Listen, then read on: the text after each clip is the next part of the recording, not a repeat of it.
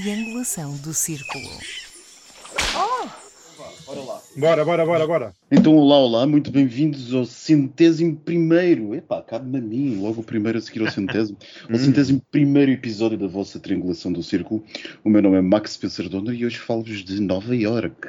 Ah, de Oh, que linda. É Uau. magnífica. É A verdade. grande maçã. Daqui a pouco Washington, mas por enquanto ainda Nova York.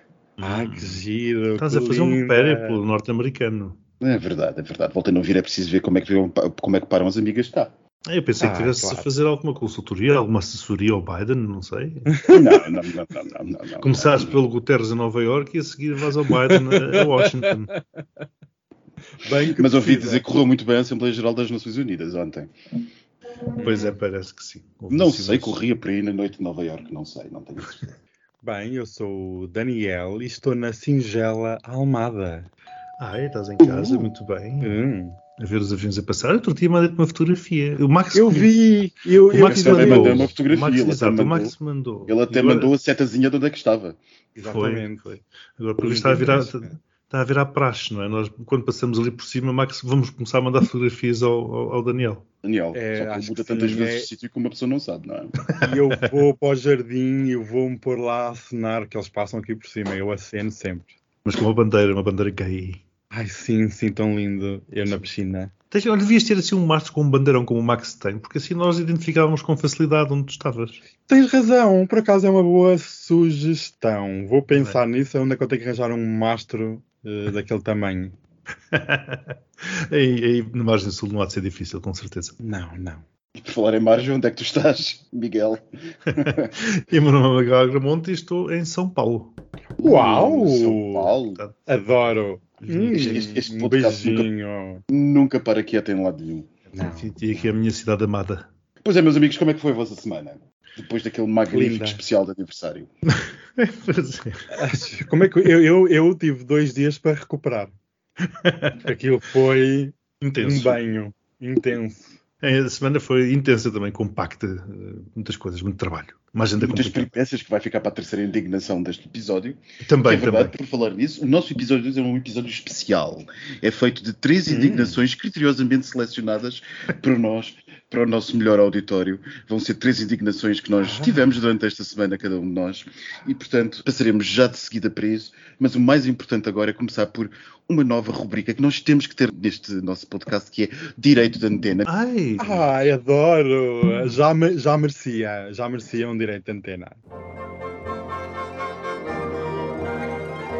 Os programas de direito de antena são, nos termos da lei, da responsabilidade exclusiva das organizações intervenientes.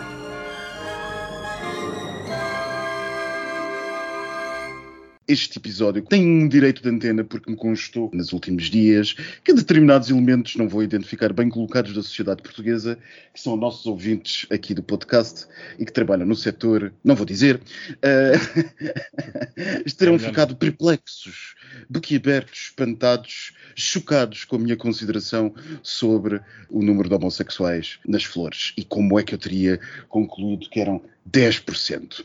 Então vamos lá, fazer as contas devagar.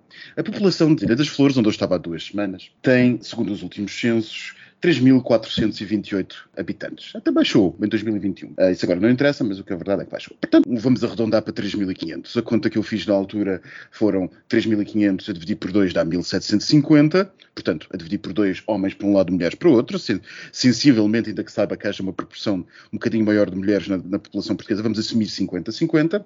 Dá 1.750 e desses 10% serão homossexuais. O que queria dizer que eu estaria, portanto, eh, eu e mais 175 homossexuais naquela ilha e era isso que eu teria para fazer. Esta parte do nosso auditório ficou muito chocada com essa conta, de onde é que eu teria tirado 10%, de que estatística oficial teriam esses 10%.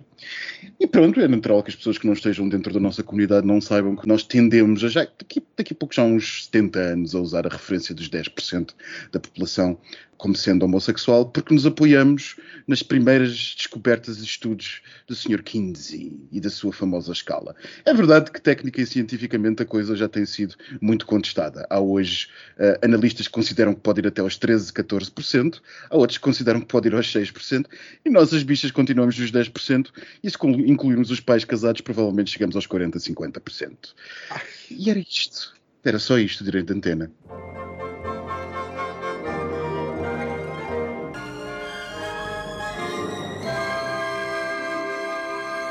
Bem, gostei muito. Ah, e já agora, eu estou em Nova York, a população oficial são, Ah. salvo erro, cerca de 8 milhões e 500 mil, e como dizia o nosso secretário-geral das Nações Unidas, é fazer as contas. Mas eu ia por aí também, porque, olha, já agora em São Paulo, Grande São Paulo são 23 milhões, essas são umas contas muito interessantes também de serem feitas. A mulher está a estar ocupada nos próximos dias. Muitíssimo, muitíssimo. Porque repara, é porque eu ia por aí, porque os 10% é uma média.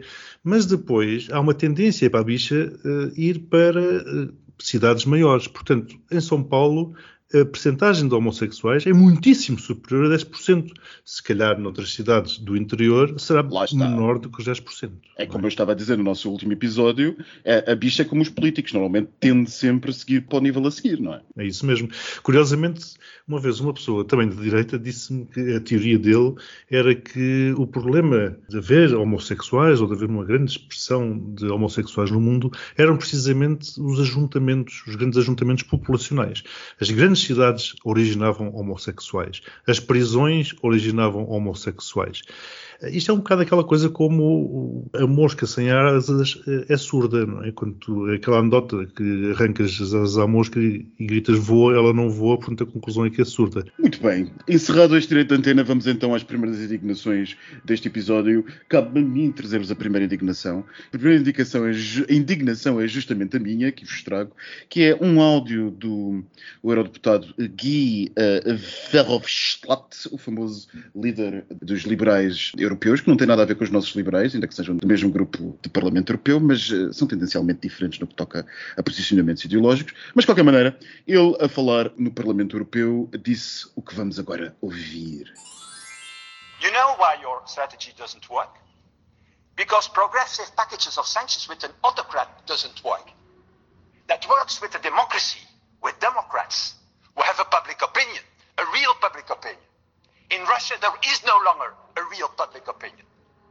The reality is that it doesn't work because the fifth package is what? Coal. It's ridiculous. It's only 3% of the imports from Russia. SWIFT, the ban, ridiculous. More than 50% of the financial institutions are still outside the ban. And the oligarchs. The oligarchs, shall we extend a little bit to oligarchs? The oligarchs will escape finally the sanctions or lose a little bit of their money. You need to tackle the 6,000 people around Putin, the real people working with Putin.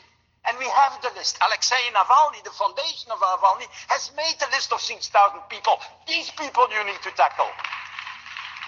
And so I have a request to you. I'm sorry that I'm telling it to you because I think that for 90% you agree with me, in fact. I'm pretty sure about that. So I wanted to say that to Michel and to van der Leyen. In the name of this 2012, it's time to change your strategy.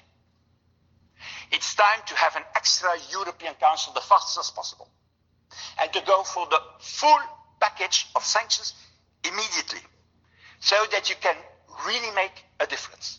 All the rest will not work. All the rest will prolong the war. All the rest will be more killings on the Ukrainian side. And finally, a little advice to my friends in Germany. I think that after the horrors of the Second World War, there have emerged, I'm finishing, a strong and democratic Germany. A very strong and democratic Germany. But from such a Germany, I expect leadership, leading by example, and not dragging the feet, as we see it today. Portanto, para os 10% do nosso auditório que não fala inglês, e não tenho razão nenhuma para dizer isto, não há nenhum relatório, mas assumo que são 10%. para os 10% do nosso auditório que não fala inglês, basicamente o mais federalista de todos os eurodeputados, ou pelo menos o mais conhecido federalista de todos os eurodeputados, estava a dizer que as sanções que temos estado a fazer até, neste, até este momento são uma rigorosa brincadeira. 50% do setor financeiro continua a não ser atingido pelo ban do SWIFT, o famoso ban do SWIFT. Os, as exportações de, petro, de, petróleo, não de carvão, compradas à Rússia, representam apenas 3% das suas exportações, do seu mercado, portanto, o que atingimos é 3% do seu mercado. E, e Guy Verhofstadt uh, sugere que, basicamente, nos atiremos à lista de 6 mil pessoas que Navalny terá feito sobre, pronto, sobre não, a lista de 6 mil pessoas que rodeiam Putin e que só assim é que uh, poderíamos atingir Putin. Enfim, só para dar uma chega, como sabem os nossos amigos, também, enfim, eu diria mais do que os que falam inglês deste podcast, os nossos amigos que nos ouvem, yours truly que vos fala é advogado, e posso-vos dizer que os meus clientes com contas no Gazprom Bank ainda conseguem transferir fundos para a Europa. Ora. Pois o homem disse tudo. O homem disse tudo. Havia só, ele começou por dizer um, também algo muito interessante, que é que deixou de haver, já não há uma verdadeira opinião pública na Rússia, e isso faz toda a diferença quando falamos de questões relacionadas com sanções.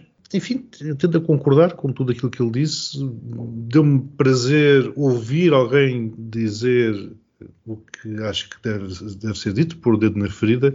Estremeci apenas quando ele referiu o nome do Michel. O Michel a mim deixa-me, pronto, arrepiado, porque acho que é a pior pessoa, no pior momento, o presidente do Conselho Europeu. Mas pronto, é, olha, é o que a Europa consegue arranjar tristemente. Por isso os ingleses também se queixavam tanto. E era o que ele dizia, e os oligarcas perdem um pouquinho de dinheiro, mas pronto, continuam. Eu vou deixar para o Daniel, que eu sei que ele gosta uh, destas, uh, desta parte da história, uh, a parte de, onde ele refere que os alemães devem liderar pelo exemplo.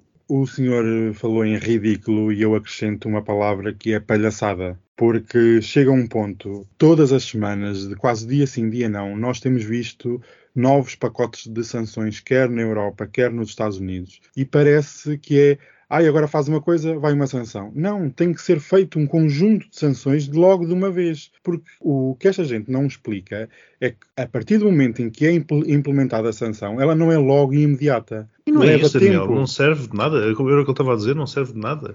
E, eu... o Navalny, coitado, que foi um dos muitos envenenados à distância, um dos muitos, tem aquela organização, estão os nomes identificados, tal como ele, como ele diz, ninguém faz nada. Isto é, é, isto é a Europa na sua desorientação, na sua inação, na sua ineficácia. Serve para os tempos bons, é trágica para os maus. nos maus. E vamos ver, desculpa interromper, como é que fica com a situação da Hungria e com Macron, não é? Para ver se Macron. Uh, ah, é, que, é que nem metam isso na caldeirada, porque esses dois países podem destabilizar de tal forma a coesão europeia e a posição na NATO, que esta posição perante a Ucrânia e a Rússia pode ser totalmente desvirtuada e estas sanções então esqueçam. É que nós estamos numa encruzilhada. E eu no início pensava e fiquei com a sensação que a União Europeia realmente tinha acordado e tinha eh, recordado aquilo que tinha lido nos livros de história. Mas parece que não, passado quase dois meses. Parece que a Europa continua, como o Miguel estava aqui a dizer, sempre no mesmo jogo de compramos gás aos russos, financiando os esforço de guerra, e depois vamos dar armas aos ucranianos para combater os russos. Quer dizer, isto não faz sentido nenhum e não, não tem lógica nenhuma. E houve aqui uma declaração que eu vi, penso que na quinta ou na sexta-feira, do primeiro-ministro italiano, que é ou temos paz ou não temos ar-condicionado. No sentido que ou vamos ceder a Putin e realmente encontramos aqui um meio termo e os ucranianos, olha, logo se vê, ou então estamos todos dispostos a realmente a sofrer as consequências e agora é que vamos realmente sofrer, que nós aqui já várias vezes falamos, de se houver um corte de gás, se houver um embargo ao petróleo, se houver um embargo ao carvão e fora outros materiais que ainda nem sequer aqui falamos. Por isso, isto é tenebroso. Sim, mas por isso, Daniel, é que eu referi a questão do exemplo alemão que ele referia no seu, no seu Ora, discurso. nem mais. Que os alemães, neste momento, estão a ser aqueles que é um ninho. O chanceler, ok, que entrou numa posição muito complicada, mas não é apenas a posição dele, é uma posição já do regime alemão, do Estado alemão, desde décadas. Por isso, eles precisam de um gás. Como é que um chanceler alemão, na maior economia europeia, com exportações para todo o mundo, como é que pode justificar a dizer não há gás para o funcionamento da indústria automóvel? Ou não há gás para o funcionamento de centrais de eletricidade?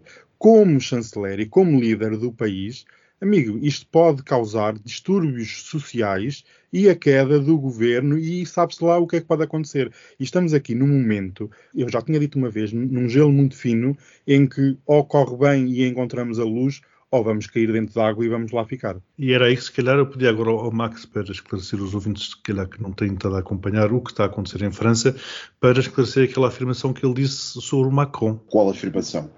É que tu disseste que face aos últimos acontecimentos relacionados com Macron, isto pode complicar-se. Ah, sim, sim, sim. Uh, portanto, basicamente, uh, para os 2% do nosso auditório que não vejam notícias, a subida uh, repentina e última que tem acontecido nas sondagens de Marine Le Pen, tendo ontem aparecido já a primeira sondagem que dá a vitória numa eventual segunda volta a Marine Le Pen sobre Macron. A vantagem absolutamente avassaladora que Macron tinha no início da guerra da Ucrânia e que, foi, que, acho que apareceu por causa desta, segundo dizem os jornalistas eh, mais próximos da política francesa, terá sido basicamente dinamitada à velocidade a que Mariupol foi destruída pelos russos pela extrema-direita. E curiosamente aqui, eh, Bolsonaro eh, empata com o Lula. Né, e aí, Bolsonaro, Bolsonaro Medo, o mundo está muito estranho, novamente. Ah, não esquecer também que, que, o efeito dos empates pode ser a mobilização do eleitorado.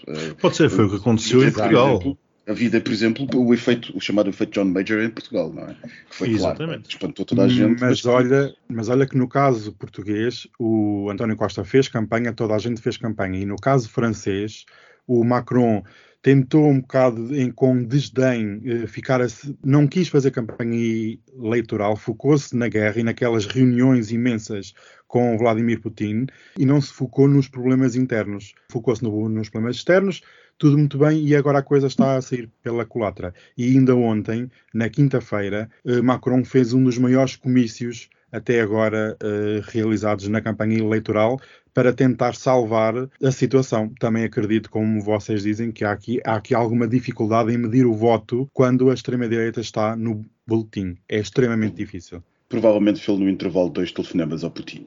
Bem, mas, meus amigos, o tempo começa a escassear e eu sei que o Daniel ainda tem uma indignação para nós, não é, Daniel? Sim, eu tenho uma indignação. Estava eu a trabalhar, eu gosto de ter uma televisãozinha a dar, a dar assim um som sonoro e estava a dar o debate da apresentação do programa de governo, do, do novo governo de António Costa. E eh, de várias questões levantadas, todos os partidos falaram sobre a inflação e sobre o que é que o governo não estava a fazer e que estava a roubar o povo, estava a tornar os cidadãos mais pobres. E eu fiquei extremamente indignado. É uma falta de postura uh, política. Como é que estes partidos falam assim? Como é que estes partidos podem dizer na cara das pessoas que a culpa é puramente do governo? Porque é giro o soundbite, não é? E como é que vocês veem esta situação de, em apenas dois ou três dias, o debate político está tão, uh, neste tema específico da segurança alimentar e da inflação dos combustíveis, está tão tenso, tão crispado, que o governo é culpa de tudo. O governo pode fazer tudo e vamos. Uh, como é que vocês veem esta crispação e esta indignação que toda a gente parece estar tensa e indignada? É o populismo. Tu dizias, tu dizias, que o governo é culpa de tudo, pode fazer tudo, e eu diria que o governo tem a obrigação de ser solução para tudo. Agora, com que dinheiro é que eu não sei.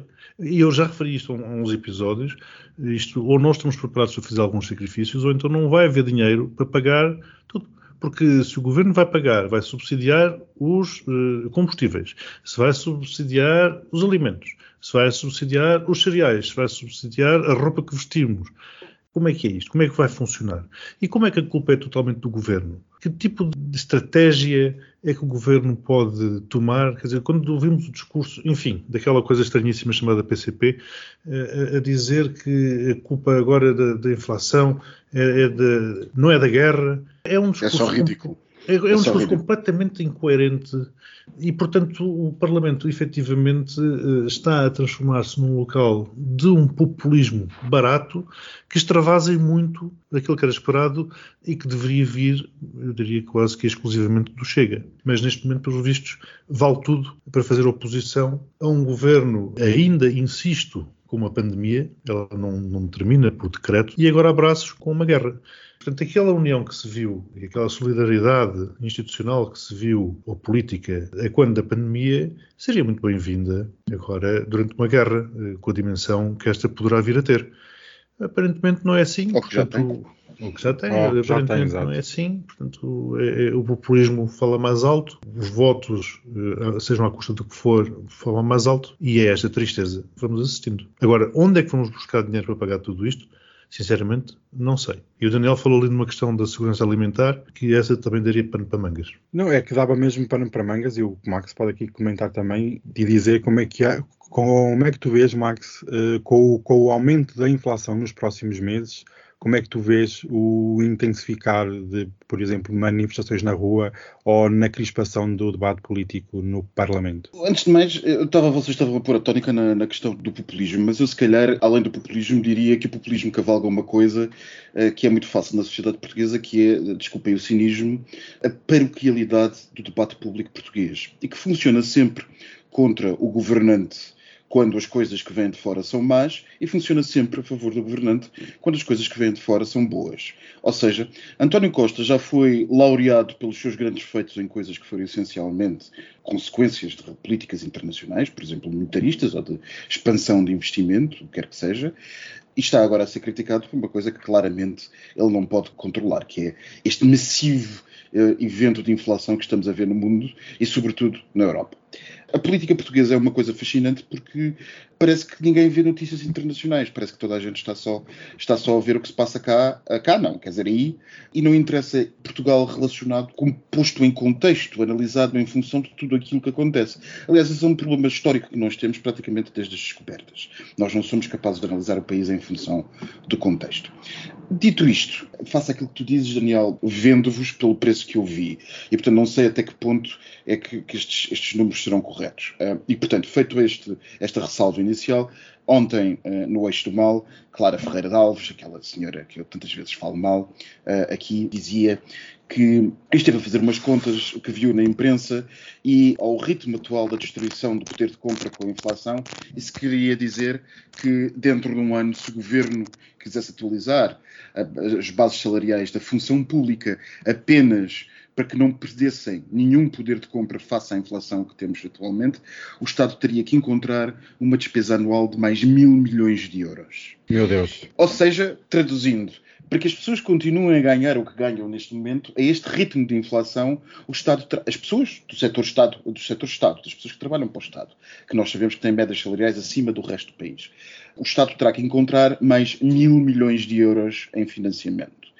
Ora, cada um de nós tenderá a ter a sua conclusão sobre o que é que isto quererá dizer, desde logo em contestação no setor público e no setor do Estado, mas que também terá o seu efeito necessariamente no, no setor privado. Fora os 2% previstos agora para a questão do armamento. Porque... Exatamente. Fora os 2% previstos para a questão do armamento, que em bom rigor não se, sabe, não se sabe se não deveria ser mais, mas pronto. Porque o atraso do investimento português no, no, no, é enorme. Como nós já falámos aqui nas questões militares, é enorme, é enorme. Nós temos limitado a, a manter aquilo que vamos tendo à luz de, por exemplo, no que toca à Força Aérea e aos caças, à luz na renegociação de coisas como a base das lajes. Mas olha, eu queria, eu queria só acrescentar um ponto a essa, essas contas, Max, que estavas aqui a falar. Essas contas ainda nem sequer tiveram em conta, por exemplo, subidas de taxas de juro nos créditos à habitação ou nos créditos pessoais. Porque se tu juntares inflação e juros altos, nós temos aqui um catalisador para a economia europeia e mundial de uma magnitude tal que não está a ser contabilizado.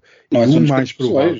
Desculpa. É, Sim, é, é, é no habitação, é, no, próprio, é no automóvel, é, o Estado. Próprio, é no próprio Estado, na parte Exatamente. em que ele não recorre à, dívida, à, emissão de dívida soberana, porque essa ainda está mais ou menos controlada, mais ou menos, mas na, própria parte em que o Estado, por exemplo, faz uh, projetos uh, público ou privados de investimento que implicam um, um apoio de, de setor bancário. Por exemplo, são um disparo de custos, é evidente. E eu, olha, eu deixo aqui mais só mais um número, um último número, não é para assustar ninguém, mas é apenas a realidade que o JP Morgan, um dos maiores bancos mundiais, afirmou esta semana que a partir de maio eh, vai ser o momento em que vamos sentir o real impacto, ou o total impacto da guerra entre a Ucrânia e a Rússia e que os preços das matérias-primas podem ter uma valorização entre 30% a 40%, só no mês de maio. Por isso, amigos, comecem a pôr eh, aperto Medos, nas carteiras. medos. Medo. Só que isso quer dizer no setor da construção. Exato. Mas casando isso que estávamos agora a falar com aquilo que o Max referiu lá atrás da falta ou da dificuldade que Portugal tem em enquadrar-se no ambiente eh, internacional. Eu há duas semanas eh, em Londres, naturalmente permanentemente em Portugal e agora aqui no Brasil, o que eu ouço permanentemente as pessoas a queixarem-se é da alta da inflação, da alta dos juros e do, do, da alta dos custos do, do imobiliário, e, portanto, a dificuldade das pessoas encontrarem eh, habitação a preços eh, compatíveis com os seus rendimentos. Portanto, isto é global, isto não é Global. exclusivo de Portugal, isto é global, está toda a gente a queixar-se do mesmo. E, portanto, não é culpa do governo português, como é óbvio. Vai haver recessão, sem dúvida. É para onde nós estamos a caminhar, para uma queda do poder económico bastante grande. Sim, e isto casado, casado com as revoltas populares Ui, ger- germinadas no, no tal parlamento populista, Tal populismo. Exato. não é? No tal parlamento populista, prevêem-se tempos de contestação muito complicados. E independentemente, Muito. e vou já, vamos já, vou já ser atacado por algum do nosso auditório, independentemente de- do governo que esteja eh, no poder, ah, houve uma sorte aqui para o país que foi uma maioria absoluta. É exatamente. É uma coisa que ninguém estava à espera e que, sinceramente, começa a cheirar que caiu dos céus. Uma coisa que nunca saberemos é se a geringonça tivesse continuado, se haveria contestação social. Mas, o, mas nunca saberemos, nunca saberemos. é, nunca Mas saberemos. preciso- Mas da é forma como que a contestação está... social agora vem da extrema-direita. É E da preciso extrema perceber esquerda isso. também. Extrema Mas da, esquerda. forma, mas da forma como a coisa está, eu julgo que o governo estava condenado a prazo. Com esta guerra, o governo cairia. Bom, Sim, sim. só o facto de ter o, o PCP a apoiar um governo, quer dizer, meu Deus, era ridículo. teria caído. Nem seria defensável ao governo, eu não sei como é que o governo seria manter em funções ah, com o PCP em, em surdina a dizer as coisas que é de a dizer e que Exato. os setores do, do, do- PCP insistem a dizer. As revistas de Abril, o Avante, etc. Ui, são, meu Deus. verdadeiramente horríveis. São absoluta, ah, abs- quer dizer, a, a revista Abril já foi ao ponto de dizer, de, de seguir a linha de Putin e dizer que o, o ataque em Bucha era claramente encenado, porque havia provas ah, de que tinha sido encenado. Isto é uma, uma revista bem próxima do PCP. Bem, mas continuando as indignações, há uma última para o dia que é Hum. justamente tua, Miguel. É uma indignação. Aliás, que durou a semana toda. É mais saborosa delas. É mais Eu- saborosa. É um problema recorrente que nós gostamos de falar. recorrente, é um fetiche nosso. É um fetiche. É, e é uma, uma indignação que até já casa um bocado com o postigo, porque isto tem qualquer coisa de postigo, Daniel, digo eu. Enfim, tem a ver com a nossa querida TAP, que se calhar, eh, se, se já tivesse aberto falência, poderia até libertar meios para resolver alguns dos, das necessidades financeiras que o país vai tendo, continuando da forma que continua, continua a ser o sugador sem fim de recursos públicos, mas se sugasse os recursos públicos e se depois o público eh, tirasse proveito desse mesmo suganço, olha, era o custo de ter uma, uma boa companhia, uma, uma, boa- uma verdadeira companhia, uma empresa pública de serviço público. O problema é que está a ser tendencialmente ao contrário, está a agravar-se. E eu já não vou para a questão mais recente dos voos que foram cancelados, mais alguns a partir do aeroporto do Porto. Depois a TAP vem desmentir, a dizer que não, não é verdade, até vai aumentar, pois vai aumentar, vai aumentar para Lisboa. Mas a minha Vai indignação. aumentar, não. O que eles disseram por referência A 2021, e qualquer coisa. E exatamente. muito bem esteve Rui, Rui Moreira quando disse qualquer coisa como por referência a 1930 há muitos mais voos agora do que havia. Claro, é o ponto das estatísticas, é isto. A questão, a minha questão é uma questão prática. Portanto, quando fui, uma vez mais, e sei lá, pela milésima vez, apanhar um voo da TAP, julgo que será dos últimos que eu comprarei, tive problemas perfeitamente ridículos e fui tratado de uma forma perfeitamente eh, absurda. Começou logo a despachar a bagagem, a senhora a exigir-me um teste de PCR e eu a dizer-lhe que não era necessário teste de PCR porque a lei tinha mudado há cinco dias e ela, mas eu não posso deixar embarcar. Aquilo deu uma confusão no balcão. eh, Até que veio a colega a dizer: Não, ele pode embarcar, o senhor pode embarcar porque o nosso sistema está desatualizado. Cinco dias. Cinco dias. Mudaram a lei. Cinco dias depois a TAP ainda não tinha atualizado o sistema com as exigências dos passageiros. A TAP tem voos diários, vários voos diários para o Brasil. Aliás, é ainda não, não, É a maior operadora europeia para o Brasil. Portanto, foi, começou logo ali o filme. Depois, à porta do embarque, lá apareceu uma daquelas morcegas que anda por ali perguntar se eu ia voar com eles. Vamos lá pesar a mala, porque tinha havido uns abusos. E eu disse: Bom, está bem, vamos lá pesar a mala. Lá pesou. Ah, isto está quase no limite. Pois, está quase no limite, mas não está no limite. Pronto, uma pessoa parece que é logo culpado, é culpado, quer dizer, assim, aquela coisa. Depois, eh, embarcar, ainda cá em cima, embarcar. Portanto, isto era, era o voo Porto-Lisboa, porque eu sou obrigado a ir a Lisboa, então eu vou ao Porto-Lisboa na famosa ponta aérea, era no A319, portanto, não estou a falar num Embraer ou, num Fokker A, daqueles a, a ponte antigos. que agora só tem duas faixas. Antes de ter várias faixas, Sim. agora tem duas. É, e não sei se via única, já vai muita sorte. Eh, E, e, portanto, já começaram a dizer: o senhor vai ter que mandar este- este- esta bagagem para o porão. Mas porquê? Porque este- tenho medicamentos, tenho aparelhos aqui com, com baterias, não posso, eu, vou, eu não vou sair em Lisboa, vou sair em São Paulo, eu não vou mandar uma bagagem do porão com baterias e com. Não, senhor, não sei lá, lá me fez um, um bilhete à mão. Se quiser falar à porta do avião, sim, senhor. Portanto, lá fui eu para a porta do avião. Na porta do avião, lá apareceu mais outra pessoa a dizer: tem que mandar a bagagem para baixo. E estavam a mandar as bagagens todas lá para baixo, porque o voo vai cheio. Eu disse: mas qual é a minha culpa do voo ir cheio? Porque lá expliquei outra vez a situação, não é verdade? E ficámos ali 10 minutos a discutir. E eu dizia: eu não mando a bagagem para baixo, mas o senhor vai ter que mandar a bagagem para baixo. Eu disse: "Eh, o senhor retire então os medicamentos e, e as baterias. Eu disse: mas eu vou ficar uns dias consideráveis no Brasil. Se eu tirar tudo isso que aí está não vai caber nesta malinha que eu trago portátil. E perguntei até se a senhora tinha um saco de plástico para eu pôr as coisas, enfim, que ia retirar, porque não havia out- outra forma. E ela dizia, então fazemos o seguinte, o senhor espera que toda a gente embarque e depois, eh, se houver espaço, o senhor pode levar a sua... Portanto, isto é TAP, não é? Pode levar a sua mala. Eu disse, não, não vou esperar que toda a gente embarque, porque se assim acontecer, naturalmente o meu espaço vai ser ocupado por todos os outros. Toda a gente que voa sabe que é isso que acontece, não é? Portanto, 10 minutos depois, a senhora lá, lá me autorizou. E quando, igual no meu espanto, que o avião ia para aí com uns 80% de ocupação. Eu tenho fotos, eu dei-me ao trabalho, aliás, partilhei convosco, e as bagageiras, havia delas que iam perfeitamente vazias. É claro que aquelas que diziam crew, sim, porque a TAP tem, tem bagageiras lá em cima dedicadas à tripulação, essas iam super vazias, como é óbvio. Como se não bastasse depois... eh, Como as eh, casas de banho durante o Covid, da primeira classe ficaram reservadas para a tripulação e, e depois Exatamente. para a segunda classe. primeiro é tripulação. Primeiro é tripulação. Depois, depois quem paga? Quem paga duplamente. Quem paga pelo bilhete e quem paga nos impostos. E depois, durante o voo, eh, a certa altura, eh, estavam naqueles espaços cada vez menores. O passageiro da minha frente tinha o banco reclinado, serviram a refeição, não vou, não vou, enfim, não vou comentar, não vale a pena estar a comentar a qualidade das refeições na TAP, mas serviram a refeição e eu pedi ao comissário, educadamente, que Basta o frango. passageiro da frente para, para chegar o banco para a frente. E ele disse, está a dormir. Eh, E foi-se embora. E disse, mas como assim está a dormir? Então, quando ele voltou, eu disse, olha, o senhor está a dormir, mas eu estou acordado. Portanto, eu, eu quero comer. Não, mas o senhor está a dormir, dizia ele. O senhor está a dormir porque está, no direito de estar a dormir, porque ele pode ter feito um voo longo, está cansado, está a dormir. Eu disse, pois, ele está no direito de dormir e eu tenho o direito de comer. Repare, é impraticável da maneira como... Eu não consegui ler as legendas do, do, do filme que estava à minha frente porque está tão próximo de mim. Da maneira como isto está, é impossível comer. É impossível comer, repare. Não... Eu- agora, qual é, que, qual é o direito que se sobrepõe? É o do senhor a dormir ou é o meu de comer? Porque, como sabe, eu paguei, paguei um Meu espaço. Deus. Eu paguei um espaço. é? E ele dizia com a mão: o espaço que o senhor comprou é daqui, aqui. Eh, Então apontava assim, da cadeira da frente até ao meu peito. Este é o espaço que o senhor tem. Portanto, é assim, é assim que somos, é assim que somos tratados.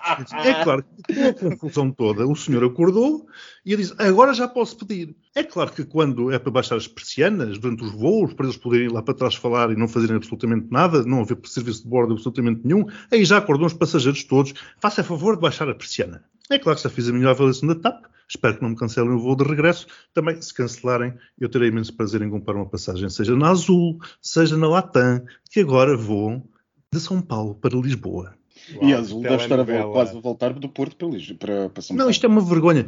A forma como a TAP está a tratar os passageiros é vergonhoso. Fechem aquilo, eu não estou para pagar por uma empresa que, tra- que trata assim os consumidores e os acionistas, que somos todos nós, infelizmente, forçados, forçados. E demitam o Pedro Nuno Santos. Ah, meu Deus, você é ainda Ela mais tem que- agressiva do que Ela, eu. ela tem que ir para um programa da manhã. Com este nível Tem. de indignação, tem que ir para um programa da manhã. Tem, sim, sim. Não, não, porque ele tem que ser responsabilizado por aquela decisão. Mas de facto, de facto tens razão em muitas coisas do ponto de vista do passageiro, não, não do ponto de vista da política e do que quer que seja. Já que a nossa indignação é, é do ponto de vista do passageiro agora, também devo dizer que no voo para cá, ah, que por acaso também foi na TAP, não houve propriamente entre, entre o princípio e o início, entre o princípio e o fim do voo, sempre são umas 8 horas, não houve por uma única vez uma passagem que fosse, por exemplo, de alguém a, a oferecer copos de água. E que é normalíssimo nos voos de longo curso ou, ou qualquer outra bebida.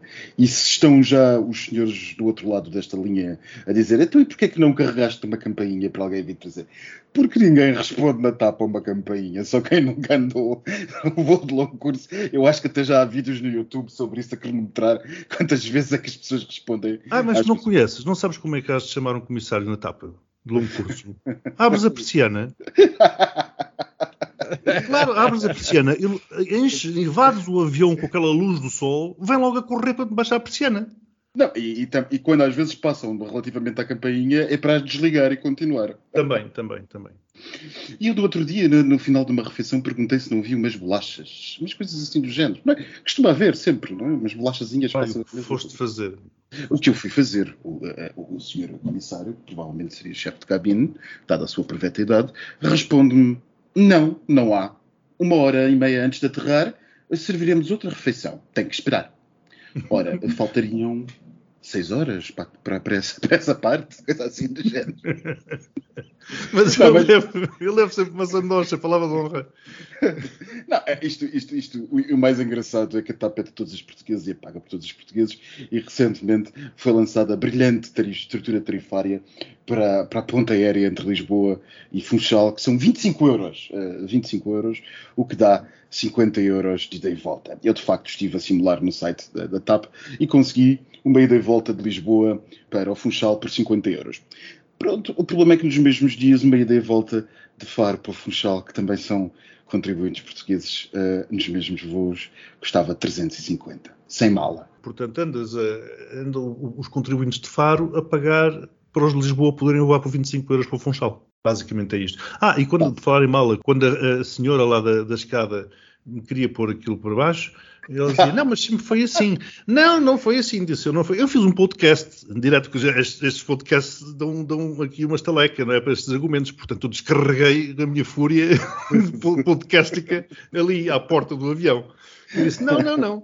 Porque se os senhores não estivessem virado uma low cost e andarem a cobrar por, por bagagens eh, de porão, as pessoas continuariam a levar as suas bagagens de porão e não sobrecarregariam a cabine com bagagem de mão. As, as cabines poderão estar, que não estavam, mas poderão estar sobrecarregadas com bagagem de mão, porque os senhores agora deram uma de low cost de temos que pagar por assento, eu paguei 30 euros pelo assento, temos que pagar pelas refeições nos voos na Europa, temos que pagar pela bagagem de, de- de porão e vamos lá ver, e, e temos que pagar os impostos, naturalmente. E os combustíveis vão subir, bastante. Portanto, como podem ver, estou bastante indignado. E este foi o podcast das indignações, só pode terminar da melhor maneira com o postigo. O postigo de Daniel. Ai, amigas, cá estamos nós, não é? Ai, como é que vocês querem um chazinho ou uma vodka polaca? Depois da festa que foi aqui da outra vez, eh, enfim, Ai, olha, isto custou. Isto custou que a empregada recusou-se a limpar. Disse mesmo, senhor Daniel, eu assim não limpo. Isto não pode ser. Eu, ai, peço imensa desculpa, senhor Maria, olha, sabe como é que é o álcool? E ela, pois, olha, ela foi-se embora, nem, nem, nem- eu tive que limpar tudo. Pôr e ela ainda umas- te perguntou porque é que o chão estava cheio de farinha, não? Ela ficou um bocadinho mais eh, curiosa porque estava tão pe- pegajoso. Hum. Eu disse que tinha sido do, do sumo de laranja e do álcool da vodka laranja e tinha caído no chão. Não, e o álcool gel, é álcool que gel das mãos. Álcool gel e, de- não sei se lembram que viraram a mesa lá atrás. Eu quando fui já não estava lá ninguém. Olha, é, é assim, estas festas, quando é muita gente, é sempre uma complicação. Mas Mas é, o, pronto, que vale, o que vale é que só fazemos aniversário uma vez por ano. Ai, sim, que eu tive dois ou três dias para recuperar, já não podia. Estava exaurida da cabeça. Vocês sabem quem é que é o único português na lista da Forbes dos mais ricos do mundo de 2022 ou 2021? Eu sou o dono da TAP. Somos todos nós. Era na, na capa era Um 10 milhões 10 aves. milhões. Se uma capa da Time com os contribuintes portugueses, bem, vocês não têm nenhuma ideia, deem deem um palpite. Abramovich? Ó filha, isso é um bocado difícil de definir qual é que é a nacionalidade do homem. O homem tem 4 ou 5. Oh, mas é portuguesa. Não, se calhar difícil é definir o património do homem. Ora, que nós também vamos falar dele, que ele apareceu esta semana com umas notícias de. de- Meu Deus, mas então ninguém, ninguém adivinha. O, o Dom Duarte Pio. O, o- o- Ai, sim, isso era só, não, isso era se as joias tivessem ficado com eles. Como não ficaram, é incalculável, como é incalculável aumentar o teu, a tua fortuna. Né? Podes dizer, eu tenho uma fortuna incalculável, não podes dar um preço. É assim, assim é fácil de ser mil- milionário, dizer, ah, quando é que você tem de net worth? Ah, eu é incalculável. Mas, ah, que preciso de um empréstimo de 10 milhões, já estão e garantias, ah, são incalculáveis. Tipo, toma, toma lá. Incalculáveis são as imparidades nos bancos portugueses, mas não falo, eu não vou falar. Ele está nervoso. Estou nervoso, é outra indignação. Se é para ser indignado, esta porcaria toda de, quer dizer, a mim, que eu vou lá pedir uns míseros euros, exigem documentos a torto e a direito. Vai lá outra pessoa, um qualquer capitalista descapitalizado, chega lá, diz eu sou eu e recebe 10 milhões de euros. Olha, Documento assim- de torto a direito e toque de dar como garantia todos os teus bens. Atenção. Não, eu achei uma lata, há uns tempos, um gestor a dizer, mas tem que dar a sua casa como garantia. Exatamente. E eu disse assim: desculpe, deve estar a brincar comigo. Então agora vou dar a minha casa como garantia, a minha barraca. E muitas, vezes, e muitas vezes por meio de tostões, mas pronto, enfim, isso são outras Não, é guerras. que ainda por cima o valor era muito menor do que o valor da, da barraquinha. Quer Exatamente. dizer, ficam-me com a barraca e ainda têm lucro. Então, para isso, não. não, mas bem, vamos centrar. A Felizarda é uma senhora, e não, dizem, não digam que Portugal não apoia e que não tem mulheres ricas, é a Maria Fernanda Amorim, a viúva Ah. do antigo dono disto tudo. Um dos Sim. Donos. Então, a senhora ocupa a posição 6- 601 numa lista enorme, com uma fortuna avaliada em 4,26 mil milhões de euros. Ah, E de salientar que teve uma subida de 7 posições em relação a 2021. esses são investimentos. eh, não foi a posição na Galp, com o preço que está a gasolina, filho. Claro. Esta gente toda, né? até eu, até qualquer pessoa. Eu deixo aqui um aviso: amigos, ouvintes, conhecidos, comprem um barrilzinho de petróleo, deixem-no em casa, que ele vai valorizar. Por isso, olha. Mas sabem quem é que não ocupa esta lista? Quem? O Quem é o Ronaldo. português que não ocupa esta lista? O Cristiano Ronaldo. é o português, que eu, eu nunca sabemos. Oh, Max, diz-me lá qual é a nacionalidade do Abramovich. Ah, É português, de acordo com a lei internacional Sim, e de acordo é- com, é com- também com a lei português. portuguesa, eh, eh, com a lei portuguesa, dado que é portuguesa, à luz da jurisdição portuguesa, as outras não interessam. Ah, então é assim, uma prevalece sempre sobre a outra. Eu mudo de sítio e a outra prevalece. Exatamente. Até se Eu eu para Eu, como tenho mais do que um passaporte, depois ensino-te como é que isso faz. Ah, sim, ensina-me, sim. Que eu, eu um dia destes vai haver uma altura que eu tenho que fugir. E tenho que fugir com um passaporte, porque eu não, eu, eu não fujo sem documentos. E então tem que ser pelo aeroporto, né? Então, o Sr. Abramovich, que todos vocês conhecem, tem os seus banhos penhorados, correto? Coitadinho, capitalista, coitadinho. Aqui no Postigo eu sou a favor dos oligarcas. São uma espécie em vias de extinção. Nós temos que preservar estas espécies que mas vão porquê? acabar. Porque estão a ser envenenados? Envenenados estão a ficar sem dinheiro porque as más línguas contam que o senhor das multinacionalidades terá pedido dinheiro a alguns amigos norte-americanos, sabem como é que é. Antigamente tudo queria ser visto com oligarca, agora poucos lhe atendem o telefone. Ele já ligou para grandes cabeças de Hollywood, toda a gente deu negas, ligou para a família Rothschild, também deram negas. E porquê? Porque ele tem despesas semanais de 750 mil euros. E ele já tentou ligar para o Trump? Já tentou para toda a gente e não consegue. Porquê? A empregada de limpeza não recebe criptomoedas. Não dá para pagar com Bitcoin. Ela tem que ser paga com dinheiro. E eles dinheiro não têm de momento. Hum. Têm outros bens que estão lá escondidos nas grutas. Olha, como os alemães. No fim da guerra esconderam tudo nas minas de carvão e nas grutas que ainda hoje não se sabe. Mas isto é igual. Os iates também fogem pelo porto afora, né? como, nós já, como nós já vimos, quase em perseguição para ver se vamos entrar em águas internacionais. Estamos lá quase, faltam 10 metros. Não, não é 10 metros. 10 milhas, milhas. Exato, náuticas. faltam milhas náuticas. Estamos quase a chegar, pronto, chegam lá e está safo. É isso também, deixa agora assim um, um bocadinho sério. As sanções também são isto, que é a palhaçada que é, né? que eles fogem com, os- com os iates. Bem, e um beijinho para estas eh, pessoas ricas, que parece que 2022 vai ser um ano ótimo para elas, que vão enriquecer ainda mais, à custa aqui da ameijoa e do berbigão. É de mexilhão.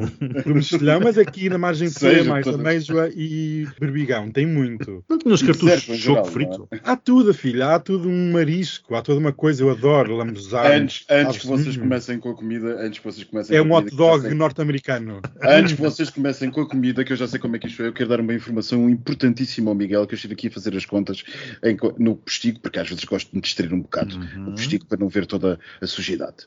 E então eu fui investigar à Conservatória do Registro Comercial o capital Hum. social da TAP SGPS. E concluí, Miguel, que tens 15 euros do capital social da TAP. Uau, Miguel! Portanto, são 15 milhões de, de capital social a dividir por 10 milhões, dá os chamados 15 euros. Olha, eu posso ceder a minha, a minha parte ao Miguel. Ele, ele, ele dá-me 15 euros. Eu cedo.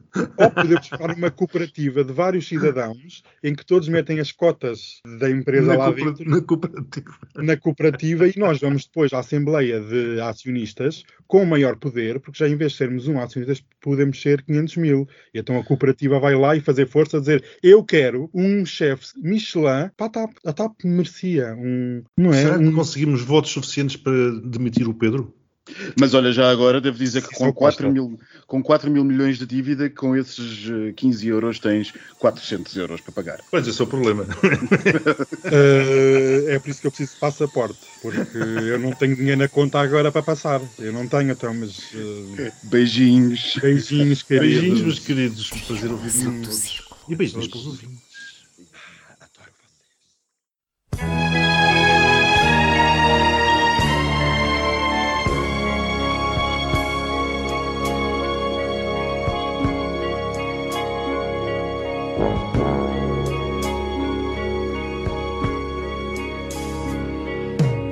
Dis, m'en veux surtout pas. Si ma chanson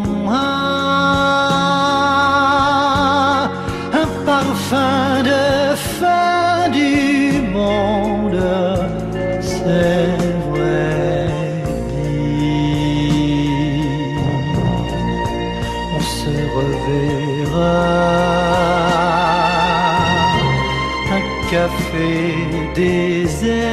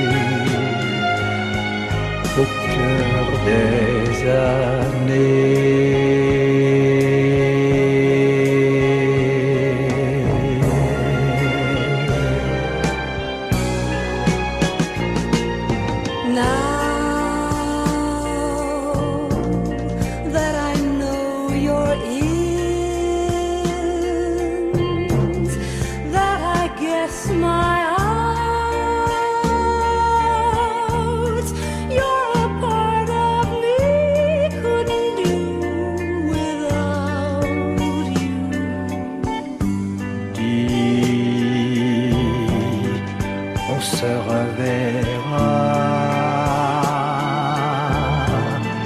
Un café désert sans les cafés, les gars?